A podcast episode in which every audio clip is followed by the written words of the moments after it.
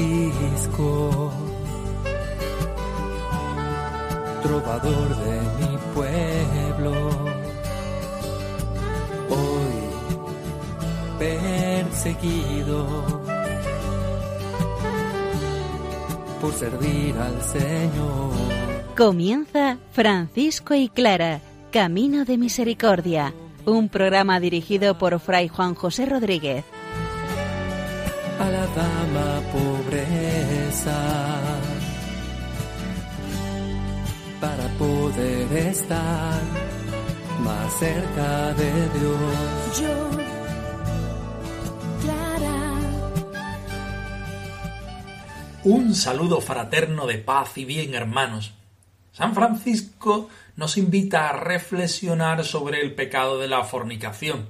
Más bien diríamos nosotros que San Francisco hoy nos invita a tener un corazón puro y entregado al Señor.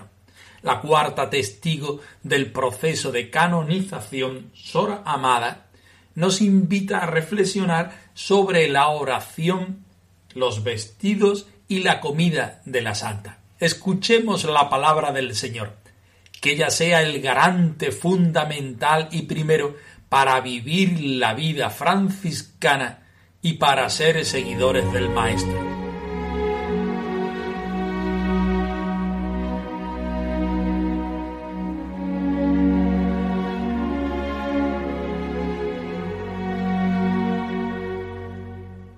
De la primera carta a los Corintios se dice, yo soy libre de hacer lo que quiera. Es cierto, pero no todo conviene. Sí, yo soy libre de hacer lo que quiera, pero no debo dejar que nada me domine. ¿No sabéis que vuestro cuerpo es templo del Espíritu Santo que Dios os ha dado y que el Espíritu Santo vive en vosotros? No sois vosotros vuestros propios dueños, porque Dios os ha comprado con un precio. Por eso debéis honrar a Dios en el cuerpo.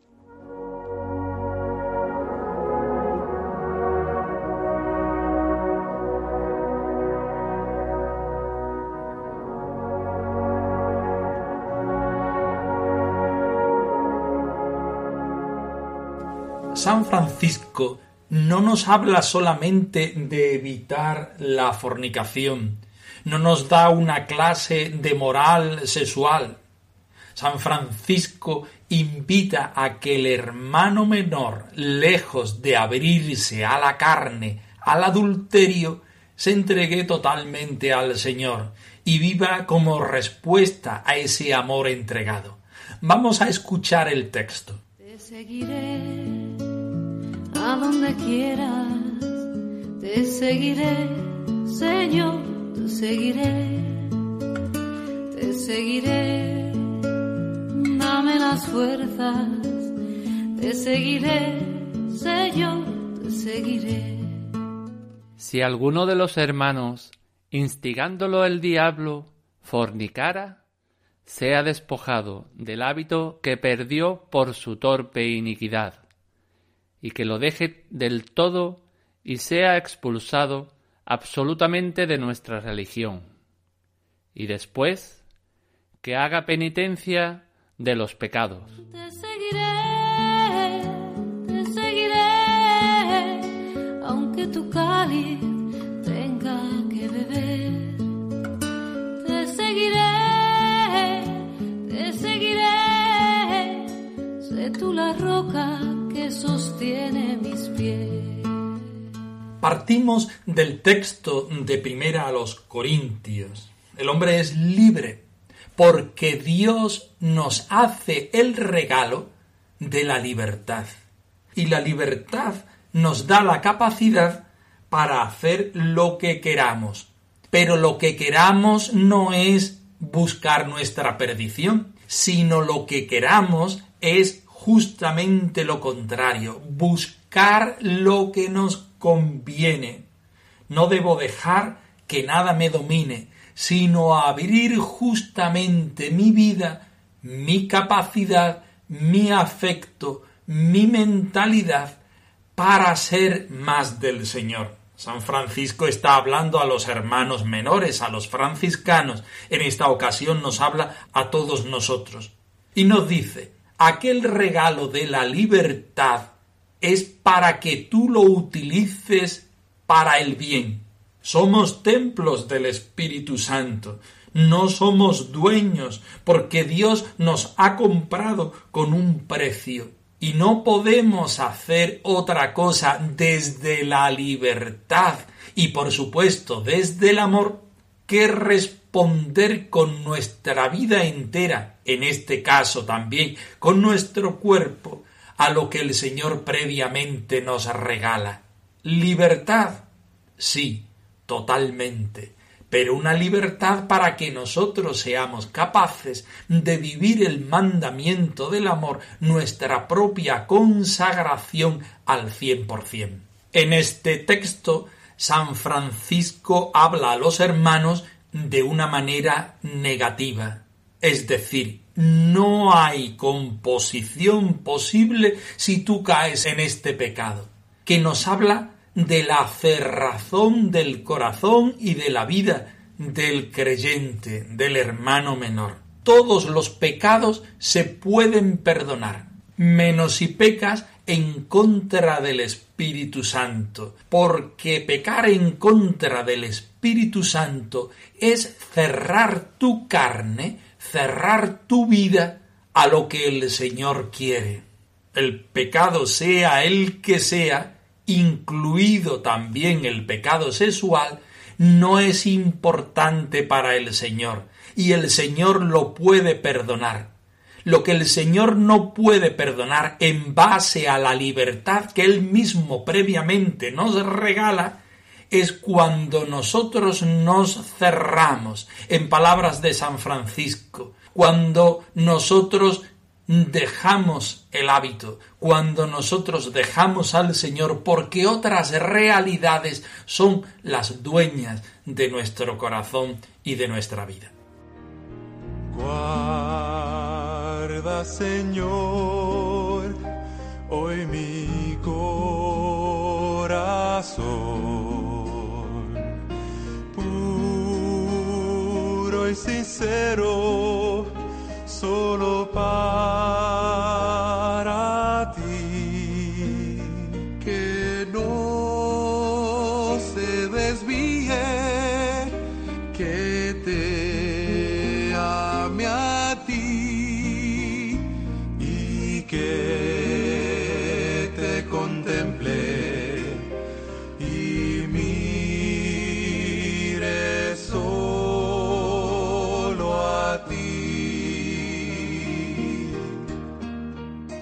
partiendo de esta base de no quedarnos en el pecado sexual, sino en el de cerrar la vida al don del Espíritu Santo, nos enfrentamos al texto. Difícil, por cierto, porque es muy duro, porque San Francisco habla utilizando las palabras concretas para que no haya lugar a dudas si por instigación del diablo, porque no puede ser de otra manera, cuando alguien se cierra a la acción del Espíritu Santo, siendo templo del Espíritu Santo, no puede venir de otra manera que del mal, del pecado, del demonio, del diablo, como el mismo Francisco lo llama. Si por instigación del diablo fornicare algún hermano, sea despojado del hábito, esto no necesita más explicación, se entiende perfectamente.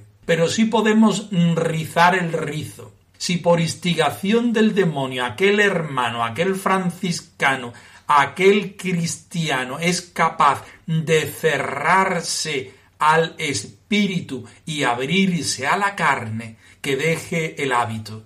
El hábito no es la vestidura del hermano menor, por supuesto que sí que lo es, pero estamos hablando en un sentido simbólico. Cuando uno se cierra a la posibilidad del Señor en su vida, en la libertad, y se abre a la carne, entendemos la carne no las apetencias, no las necesidades, sino la cerrazón al Espíritu del Señor, Cuando nosotros dejamos ese hábito de podernos abrir al Señor, nosotros estamos cerrando todas las posibilidades para que el Señor habite en nosotros. Si en nuestra expresión no hay amor, si nosotros no nos dejamos invadir por el amor del Señor, si nosotros no dejamos que la lluvia del Espíritu Santo caiga sobre nuestra vida, también sobre nuestro cuerpo, nosotros nos abriremos a las apetencias de la carne, y no estoy hablando solamente de la naturaleza, estoy hablando de la posibilidad de meter el mal en la vida, de utilizar nuestra vida, nuestra mente, nuestro cuerpo y todo nuestro yo para realidades para las que éste está hecho. Y sigue adelante San Francisco, y déjelo del todo, no hace falta, San Francisco, que lo digas, porque ya previamente una persona que hace una opción en su vida y en su corazón deja del todo al Señor, deja del todo la luz, deja del todo la vida que el mismo Señor nos regala. como tú conoces lo insondable de nuestro corazón a quien como a ti le pesan nuestros dolores, nuestros errores, ¿quién podría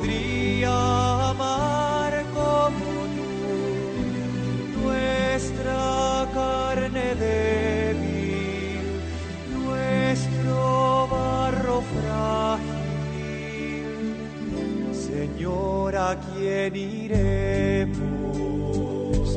Si tú eres nuestra vida, Señor, ¿a quién iremos?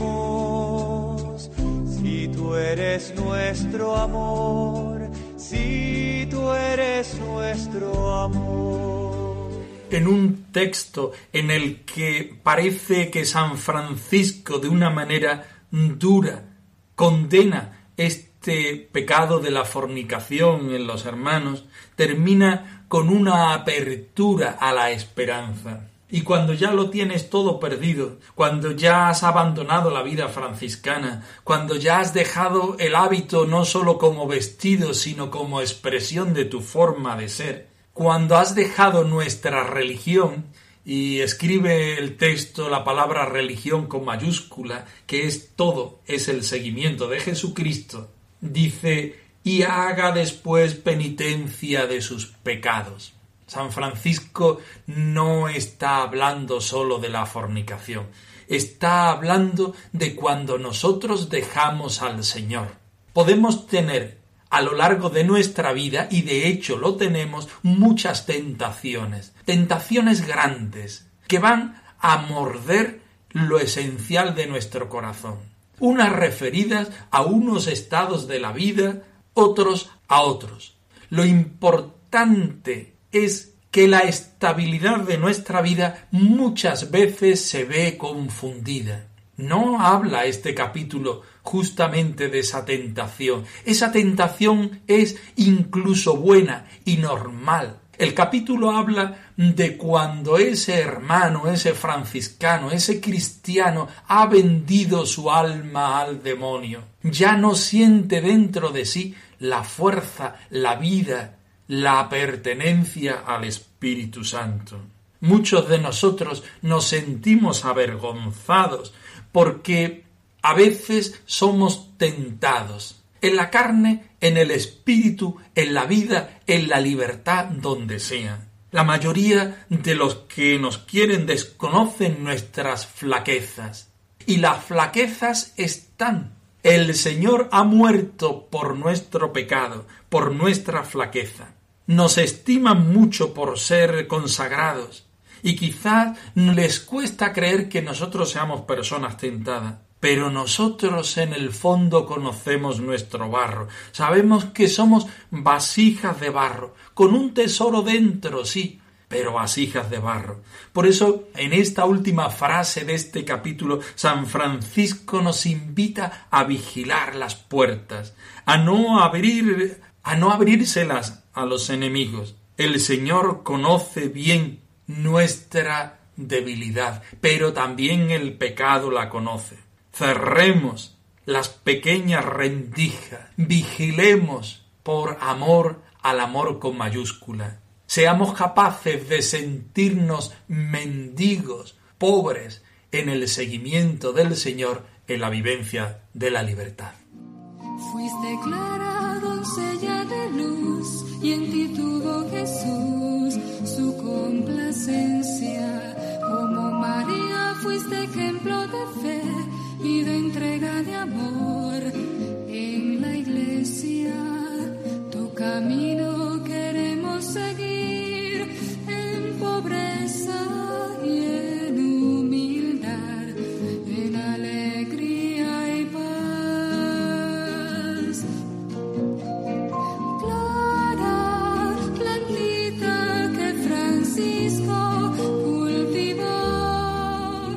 Sor Amada de Meser Martino de Cocorano, cuarta testigo en el proceso de canonización de Santa Clara de Asís. Está hablando de lo que ella conoce de Santa Clara y lo que ha vivido con ella. Mucho, porque estuvo la mayor parte de su vida en el convento de San Damián junto a Santa Clara y porque también dentro de sus venas corría la misma sangre. Recordemos que la testigo es sobrina carnal de la santa. Ella nos habla de la oración que hace Santa Clara, de su vestido y de cómo se alimentaba.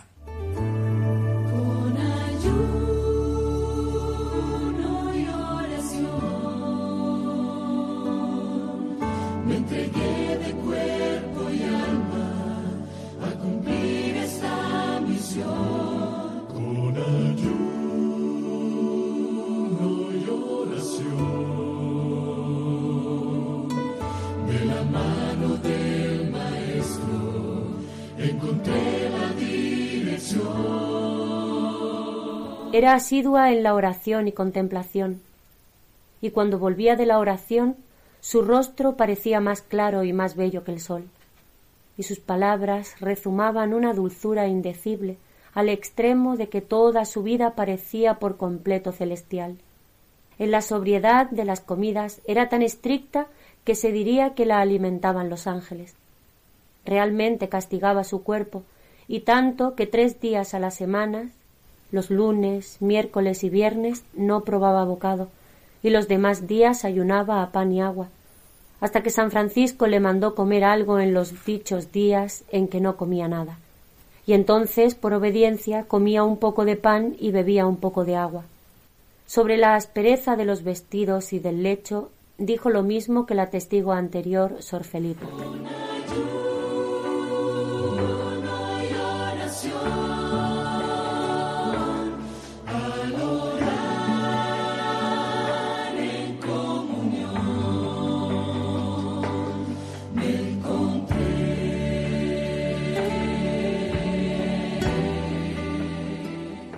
Sor Amada habla de la Madre Santa Clara y en el principio de su testimonio hace un resumen a modo de mostrarnos los objetivos que va a tratar acerca de la santa. Lo primero, la oración. Entremos en ella.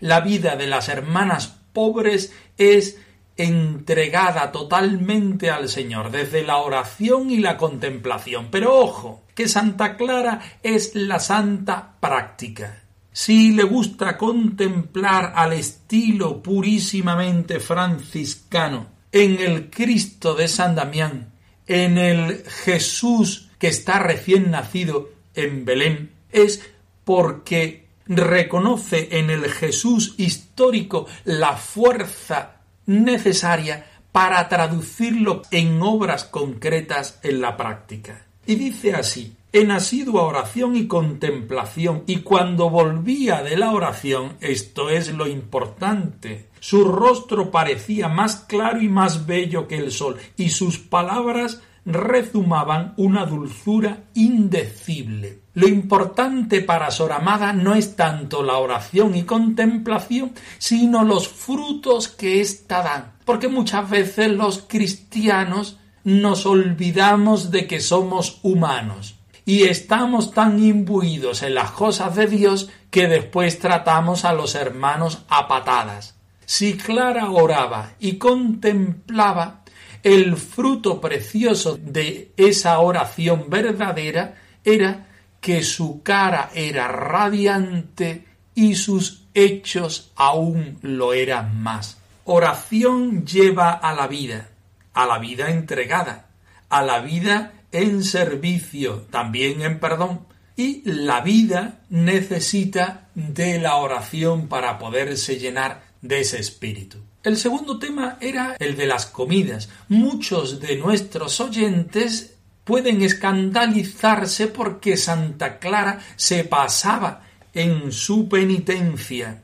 Incluso el mismo San Francisco vemos en este texto que le parece sobremanera la penitencia que hace de comer un día sí, un día no, solamente pan, que eran mendrugos, etcétera, etcétera. Santa Clara, ¿por qué quiere vivir esta penitencia y este ayuno? ¿Qué quiere mortificar su cuerpo? ¿Qué quiere quedarse delgada? ¿Qué quiere ponerse enferma? Quiere con este gesto, quizá exagerado, vaciarse para llenarse de las cosas del Señor, vaciarse de sí misma para hacer comunión con el que no tiene nada que llevarse a su boca, vivir la vida desde el vaciamiento del sin propio, para que sea el Señor su alimento, para que sea el cuerpo un signo que mire hacia la vida eterna. Evidentemente los santos cuando están imbuidos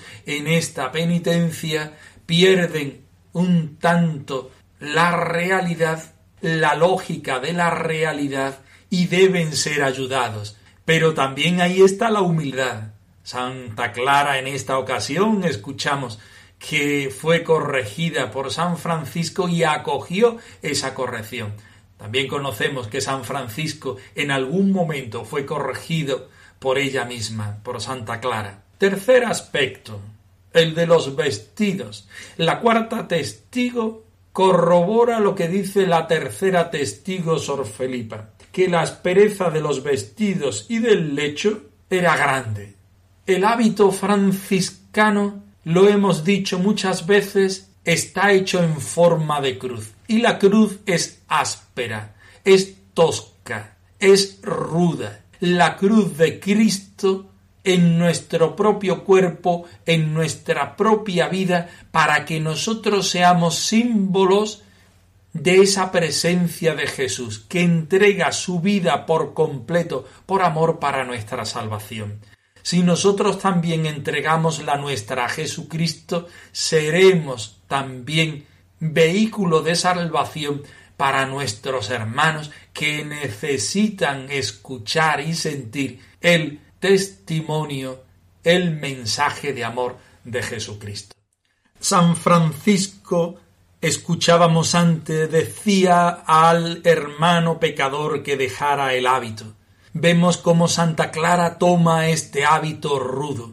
Son símbolos que nos invitan a abandonar el pecado, a asirnos a la misericordia del Señor y a vivir el Evangelio sin glosa. Clara sigue al Cordero donde quiera que va del pesebre al calvario, Clara con Cristo está.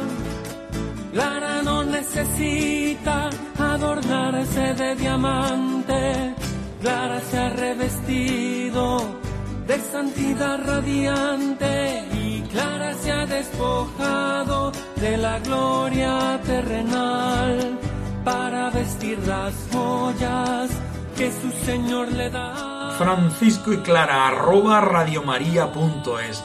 Os dejamos la dirección de nuestro correo electrónico por si queréis poneros en contacto con nosotros en algún momento.